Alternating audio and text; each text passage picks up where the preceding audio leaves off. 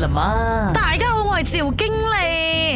有听过啦，元旦是新年的意思，right？这是不是农历初一哦？No，元旦呢是公历里面的一月一号，元呢就是开始的始的意思，旦呢就是日的意思，元旦就代表着初始之日啊。可是如果你看那些历史书上面写的元旦哦，指的又是正月一日哦，那这个正月的计算方法又有点复杂的哦，在不同的这个朝代、不同的年代哦，他们的这个算法又是不意的哦。直到中国发生革命之后呢，他们就决定，OK，阳历的一月一号哦就是新年，可是又不叫元旦的哦。那那个时候啊，呃，大概是一九一二年这样啦。到后来一九四九年就直接定下来啊，以公历一月一号为元旦啦。所以我们的这个华人农历初一不叫元旦，懂吗？所以我们还是叫为农历初一就好了，别想那么多了。哈哈。